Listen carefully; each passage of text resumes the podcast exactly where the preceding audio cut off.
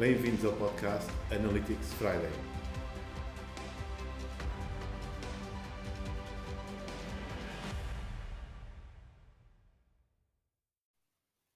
Ora, bom dia, boa tarde, boa noite, onde nos esteja a ouvir e a hora que nos estiver a ouvir. Bem-vindos ao Analytics Friday e hoje temos um excelente convidado, um excelente convidado que é o Helder, Helder Pinto, seu nome de guerra, muito conhecido nas redes. Nas redes. Boa noite, Helder, obrigado por estares aqui com, connosco, uh, aqui numa conversa completamente informal e, e que não tem qualquer tipo de pretensão, é mais mesmo por-te a conhecer uh, a nossa audiência, a nossa audiência conhecer-te o que é que tu fazes, onde é que tu andas, Diz-me o que é que andas a fazer ultimamente e para onde é que andaste para, para aqui chegares? Muito bem. Antes de mais, obrigado, Jorge, e boa noite também a quem nos está a ouvir. Boa noite, bom dia ou boa tarde, né? não sabemos Exatamente. em que hora é, é que vão ouvir. Ora bem, então, uh, os agradecimentos feitos, e para mim é um prazer muito grande estar aqui no, no teu podcast, sendo também um profissional excelente que és, inclusive eu também já fiz as tuas formações e gostei muito, e recomendo, de facto, és um mestre de Analytics. Uh, então, para me apresentar um bocadinho, o meu nome é Helder Pinto, sou casado e bom rapaz, sou pai de quatro filhos e pronto, e acho que esta é a parte mais importante da, da minha vida. Uh, profissionalmente, sou, sou profissional de marketing. Um, uh, normalmente costumo produzir conteúdo também para ajudar o mercado a ativar o marketing digital em Portugal, também ajudar alguns profissionais que estão a entrar no mercado para tentar esclarecer algumas dúvidas que possam ter. E já ando nisto também há uns anitos. Portanto, já trabalhei de, com pequenas e grandes empresas, com empresas que faturam 50 milhões de euros por ano, com empresas que faturam 1 milhão de euros.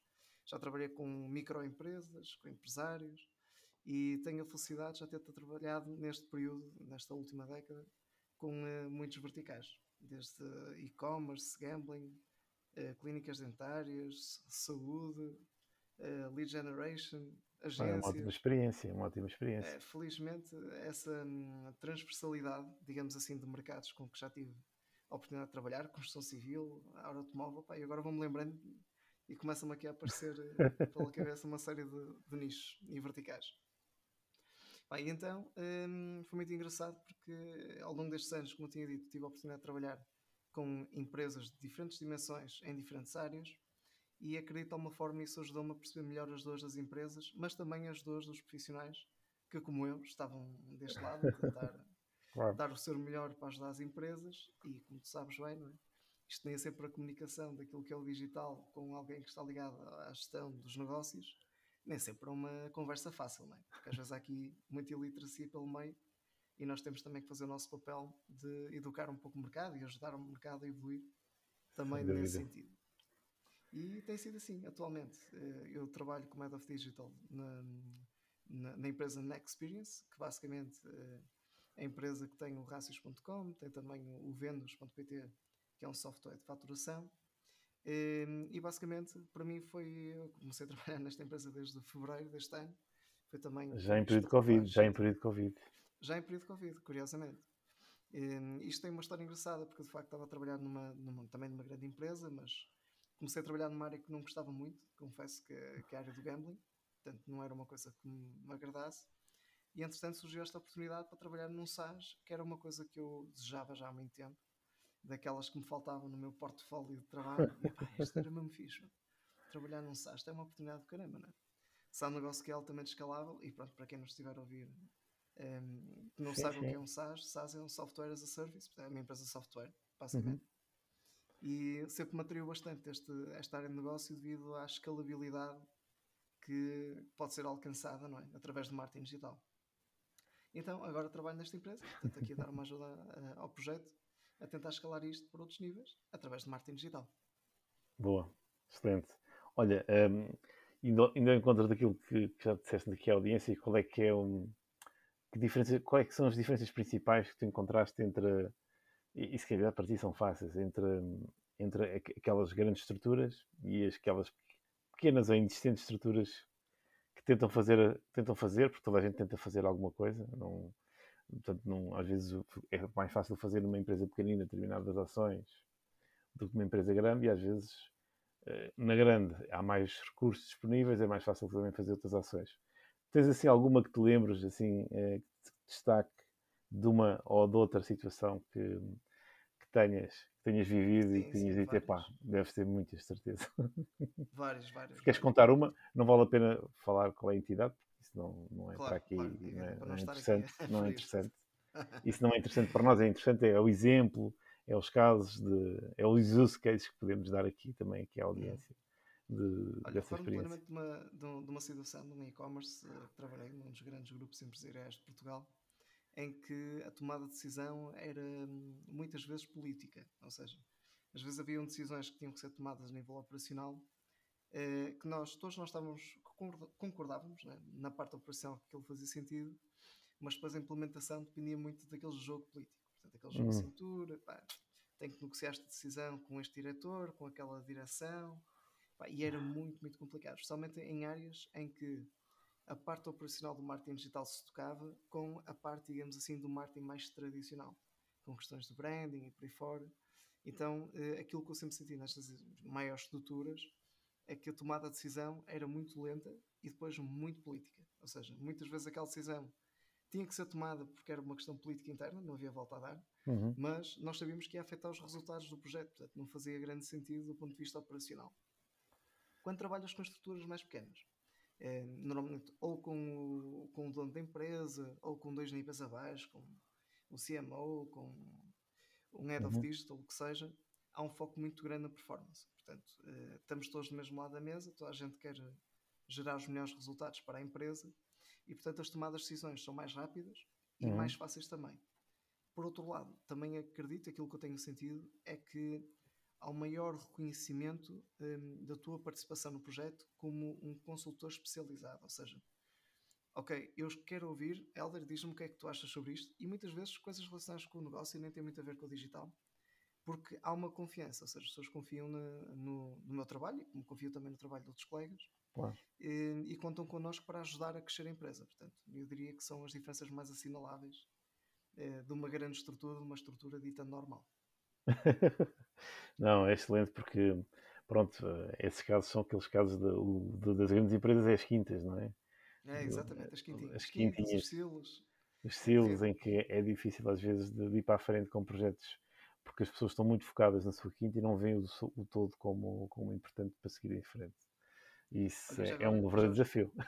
Ia dizer-te, olha, lembrei-me agora de uma que eu achei que era mesmo giro aqui participar. Conta, conta. Também já tive situações em trabalhar com, em projetos, em, ou seja, através de uma agência em que o negócio era revenue share, portanto, ou seja, puramente resultados, gerando resultados nós ganhávamos, se não gerássemos amigos comodantes, portanto, ficávamos nós com o prejuízo.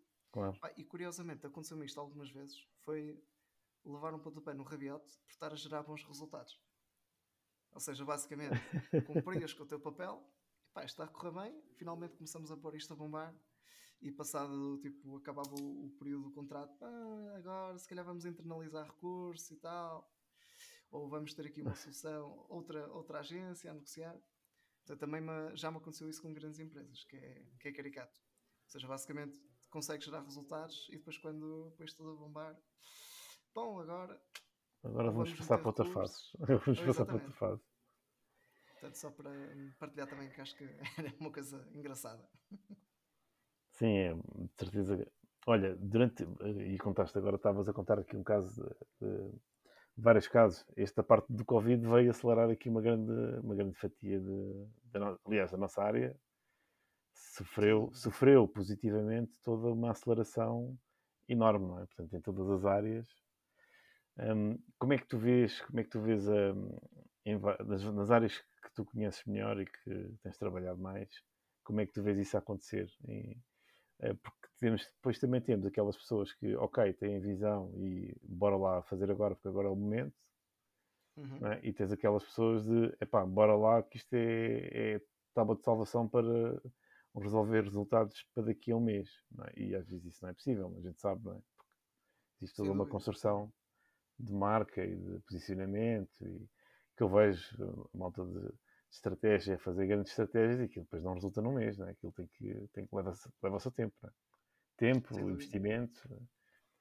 Diz-me diz um bocadinho o que, é que, o que é que tu achas. uh, Ora bem, então o que é que eu senti aqui no, no mercado? Eh, isto falando aqui de forma geral, eh, Sim, acho claro. que há algumas coisas que aconteceram, alguma delas um pouco custo de oportunidade, digamos assim. Ou seja, Uhum. o e-commerce acho que sofreu muito com, uh, com esta realidade. E foi uma coisa muito interessante na área do e-commerce assistir a isto durante o Covid, que foi basicamente algumas empresas a despertarem, já em contrarrelógio, por, Uhum. uh, por perceberem que os concorrentes estavam a vender e eles não. Portanto, isso foi interessante perceber que, de alguma forma, quem já se estava a preparar uh, há alguns anos, e não estamos Uhum. a falar preparar tipo há um mês atrás, não, não é assim que as coisas funcionam, Claro. mas quem já tinha investido no digital há uns anos atrás teve grandes benefícios com a, com a entrada do Covid. Trabalhei num projeto ligado à área da farmácia em que simplesmente opá, duplicamos ou triplicamos as vendas por mês durante aquele período. Uma coisa absolutamente incrível. Ou seja, se nós não tivéssemos na altura uh, um, uma loja online, isso não teria acontecido, até pelo contrário, né? as vendas teriam baixado. Certo. Portanto, Uhum. o Covid aqui funcionou muito para estas empresas como aquilo que na gestão é conhecido como uma externalidade positiva. Portanto, não é nada que tu defines a tua estratégia, simplesmente é o acontecimento externo te beneficiou, não é? Um bocado por aqui. E como já estás lado, preparado, não é? Sim, já estás preparado, não é? Ou seja, já tens a estrutura pensada, o negócio montado para aquela realidade. Portanto, assistia muitas empresas a tirarem grandes benefícios do, do Covid, Uhum. porque já estavam preparados para dar uma resposta online aos utilizadores. Depois tivemos o reverso da medalha. Foi o lado menos bonito da coisa, não é? Foram empresas que não estavam preparadas para o digital, que nunca apostaram no digital, começaram a ver este boom, então há que Del Rey, pá, temos que ir com tudo e tem que ser para ontem e temos que fazer tudo. Portanto, eu diria que aqui houve também, eh, da parte de- do mercado, se calhar a comunicação não foi tão assertiva, diria eu. Portanto, mais uma vez aqui a oportunidade a falar por si. Uhum. Portanto, ou seja, vendeu-se um bocado a ideia de que epá, isto montar um e-commerce isto é simples, é tranquilo, isto é rápido, não é? em três meses temos o negócio a andar. Ah, só que ter um, ter um, um e-commerce não é ter uma loja online, são coisas bem diferentes. Já tive muitas situações de, de ser contactado por empresários que investiam tipo 40k, 40 mil euros no desenvol- de- no desenvolvimento de uma loja e depois falavam comigo: pá, Weller, tenho isto há três meses isto não vende nada, zero. Eu, claro, então, você montou agora a- a- o carro, não é? Agora tem que meter gasolina para o carro andar. Não há Claro. nada a fazer, não é? E é curioso que em 2021 ainda há muitos empresários que não têm esta noção. Ainda não conseguiram traduzir, digamos assim, de alguma forma, o que é que é isto do digital. Digital não são só redes sociais, não é? Ou seja, é um conjunto de, de muitas pequenas partes. Entanto, portanto, eu acho que de alguma forma, Também foi uma aprendizagem se- para eles, não é? Portanto, sim, começaram a ver exatamente. que afinal não era uma coisa assim tão simples eh, e tão escalável de um momento para o outro que a coisa vai funcionar logo, não é? Porque há todo um Sim, pessoal sim, para sim, treinar, logística, etc, não é? Que é Ah, isso fundamental. também se notou muito. Tocaste agora num ponto muito importante, Jorge, foi a questão dos recursos humanos. Ou Pois. seja, eu notei também isso, a falta de muito recurso qualificado, especialmente recursos mais séniores. Notei muita, muita falta durante este período. Pessoal mais sénior. Há muito, muito pessoal que está no início de carreira que está disponível, ótimo, fantástico. E Uhum. muitos deles excelentes profissionais, mas que não estão no ponto certo para tomar decisões estratégicas, não é?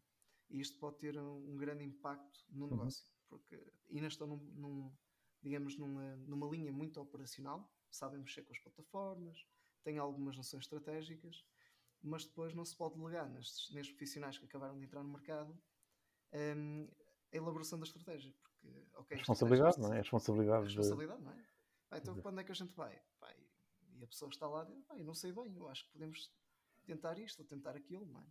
Mas não há uma análise previsional, não há uma, Uhum. uma análise do negócio como um todo e não apenas a parte digital. Portanto, e aqui Claro. tocaste num ponto também que eu notei muito, infelizmente ou felizmente, foi hum, a, procura de profissionais qualificados na, na nossa área. Portanto, eu acho que de alguma forma, resumindo assim aqui eh, o meu raciocínio, Uhum. eu acho que de alguma forma assistimos a uma evolução da maturidade do ponto de vista digital. Ou seja, quer por um lado as empresas que tentaram lançar-se no, no digital não foram bem sucedidas e agora começaram a perceber que isto de facto não é assim uma coisa tão simples, não é? Não é, ah, o meu sobrinho também faz isso, faz, faz redes sociais. Não, as coisas não são assim tão lineares, não é? Uhum. e por outro, pela evolução de muitos negócios que apanharam aqui, su- surfaram a onda de Covid e muitos deles internacionalizaram também pela primeira vez e aumentaram os seus, os seus resultados. E acho que isso também foi positivo para o mercado em si.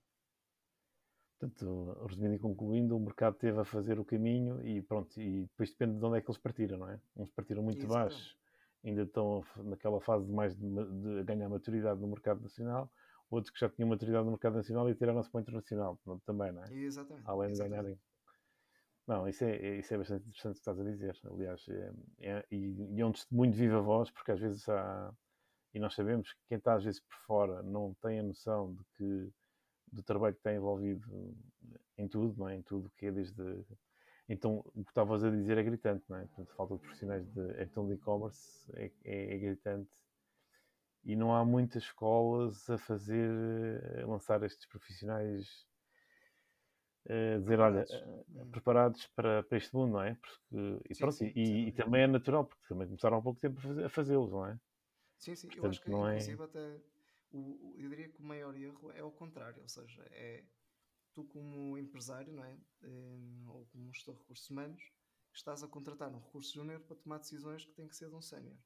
Ou seja, não faz muito sentido. Ou seja, estão a colocar a pressão e o ónus da decisão do lado operacional, que não deve ser assim de grosso uhum. modo, não é? é? mas também percebo, muitas vezes as empresas, estamos a falar que o tecido empresarial português é composto 99,9% por PMEs e desses 99, 96% são microempresas, portanto, que vão até 10, 10 pessoas, salvo erro, ou 9 pessoas. Uhum. Portanto, são estruturas muito curtas, precisam, muito curtas, muito curtas. Muito curtas. E acho que de alguma forma eh, muitas empresas fizeram esse percurso das pedras, portanto, ou contratarem, ou eventualmente eh, contratarem um recurso mais júnior para tentar levar a, a, empresa para a área digital.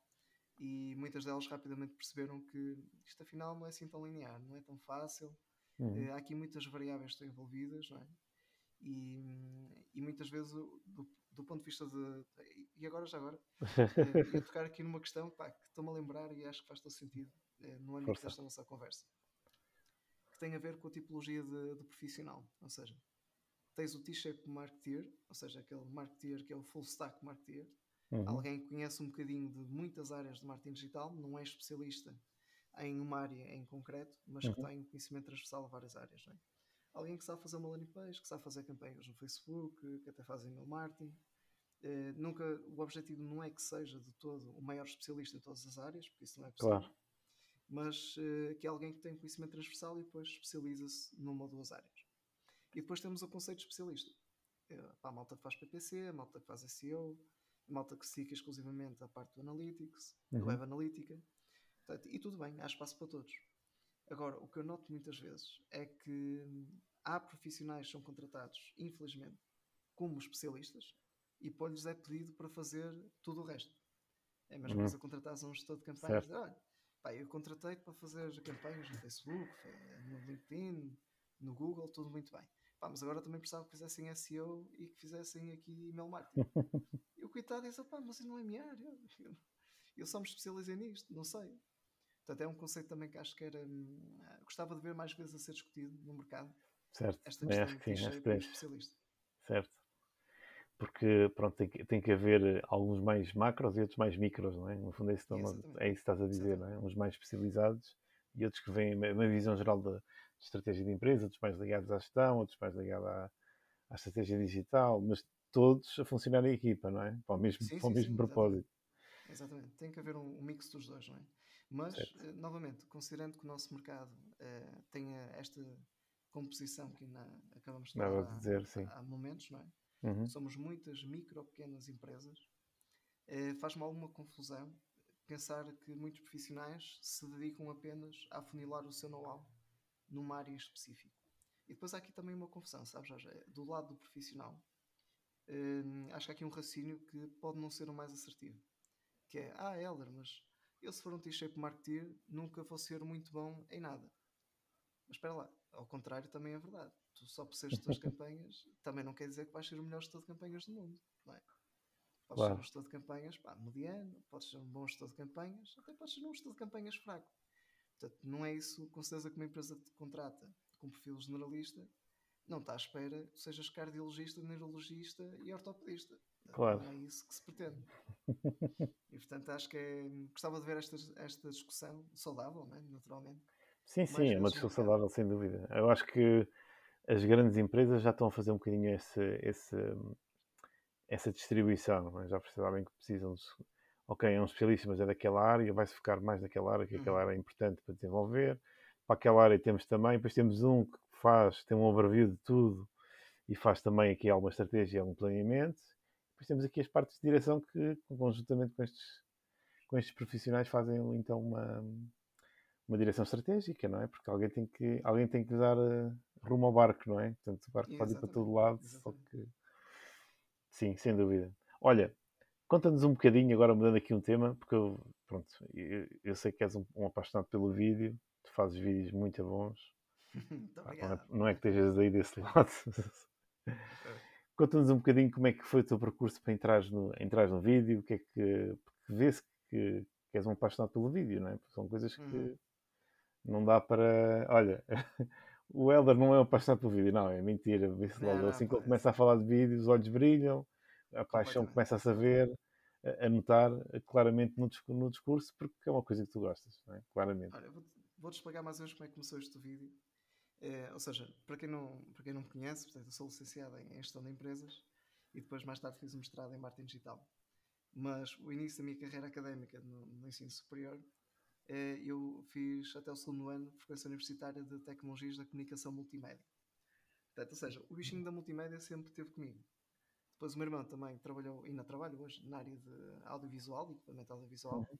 Também acabou por me influenciar um bocadinho aqui o meu gosto por esta área do vídeo e cedo percebi que o vídeo tinha um poder muito interessante, que era conseguir de alguma forma aproximar-nos uns dos outros um, em escala também. Portanto, o vídeo permite contar histórias, permite entregar muito conteúdo em muito pouco tempo. Portanto, quando eu comecei uh, a encarreirar a minha vida para a área do marketing, sei pá, para lá, eu gosto de vídeo. O vídeo permite-me, de alguma forma, comunicar para massas, permite-me entregar muito conteúdo em pouco tempo. Pá, tem aqui a parte de marketing, que tem tudo a ver com comunicação. Pá, então porquê é que eu não junto as duas? Portanto, e assim nasceu a minha, a minha paixão pelo vídeo e pronto, e hoje é, é uma área que felizmente continuo a investir, continuo a aprender. Uh, já investi umas massas valentes também em equipamento. Portanto, eu sei que fizeste, fizeste vários, fizeste alguns, alguns vídeos a mostrar olha, este equipamento eu estou a usar que é para isto, aquele estou a usar para aquilo, e eu fiquei, ah tipo, epá, eu também devia saber, eh, devia saber um bocadinho mais do que, do que ela estava ali a dizer. Mas pronto, mas, mas fiquei deliciado, ou seja, tu não só fazes os conteúdos, como também, por vezes, às vezes também dizes, pá, malta, mas isto, para começar, e com, o mínimo tipo de, com este mínimo de equipamento, já conseguem fazer aqui umas, umas coisas uh, já com um nível, já com um nível bom, portanto... Sim, sim, sim. Não é preciso muito para fazer um bom vídeo. Há duas coisas para mim que são, são elementares. Uma uhum. delas é iluminação, ou seja, tu podes fazer um excelente vídeo com o telefone desde que tenhas boa iluminação. Uhum. E a, a, segunda é o som. Como sou do norte, digo som. Portanto, é, mas bem, o som é muito, muito importante. É, porque tu consegues ver um vídeo, um mau vídeo com bom áudio, mas não consegues ver um vídeo com mau áudio. Porque, pá, o corpo simplesmente não consegue absorver aquele ruído. Portanto, são duas coisas muito importantes. O resto acho que é pacífico, vem com o tempo. O aperfeiçoamento, a profundidade de campo, os enquadramentos. Depois vais aprendendo isso, à medida que o teu gosto vai se envolvendo, vais aprendendo isso. E sabes que é, é curioso, já, eh, já agora em talho de foice, eh, eu ainda hoje, muitos colegas nossos eh, falam comigo, pá, Helder, olha, precisava de gravar uns vídeos, olha, pá, que equipamento é que eu compro? E não sei o quê. Já falei, já aconselhei mesmo montes de, de amigos e colegas nossos nesse sentido. Ah, certeza. Montar isto, a montar aquilo certeza, porque eu, eu, vi, eu vi alguns vídeos teus e disse: pá, isto é um perfeito setup uh, que o Heller está a dizer, isto é, é uma maravilha, vou experimentar, vou experimentar. mas, mas, sei que, mas sei que tens aconselhado amigos, amigos em comum de, da nossa área também uhum. para a fazer vídeos da melhor forma. Sim, também sei disso. Sim, opa, e, e é, tem... é, ótimo. Gosto muito de ajudar e dá-me imenso gosto. Sim, sim, sem dúvida. Bem, Helder, estamos aqui quase a chegar ao fim. Olha, foi uma excelente conversa isso que é, que é mesmo Obrigado. despretensiosa.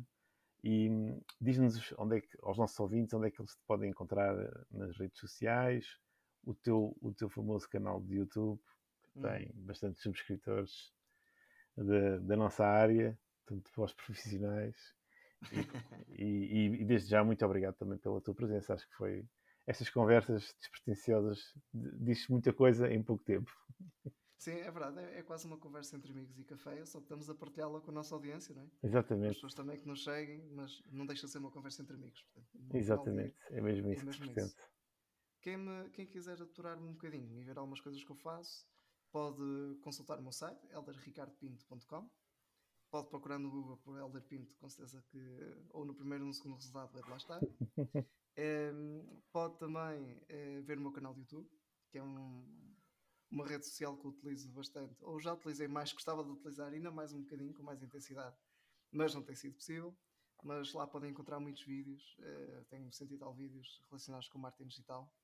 E, e, além disso, depois LinkedIn, Facebook, no Twitter uso muito pouco e agora no TikTok também. Uau, tens, tens, que, tens que partilhar, tens que partilhar, temos que partilhar isso depois off. Sim, sim, sim, sim pá, muito fixe, muito fixe.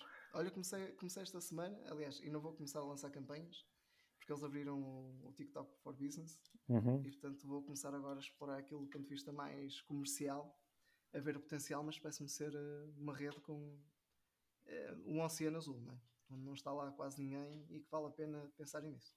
Sim, se calhar até para alguns segmentos, que apanhar alguns segmentos específicos, não é? Sim, e está a mudar a rede, está a mudar bastante. Mas isso se calhar dá outro episódio de podcast. Isso é, outro, é, sim, isso é outro episódio.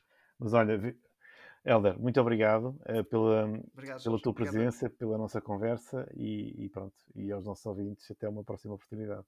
E obrigado. Um abraço a todos, malta. Obrigado, Jorge.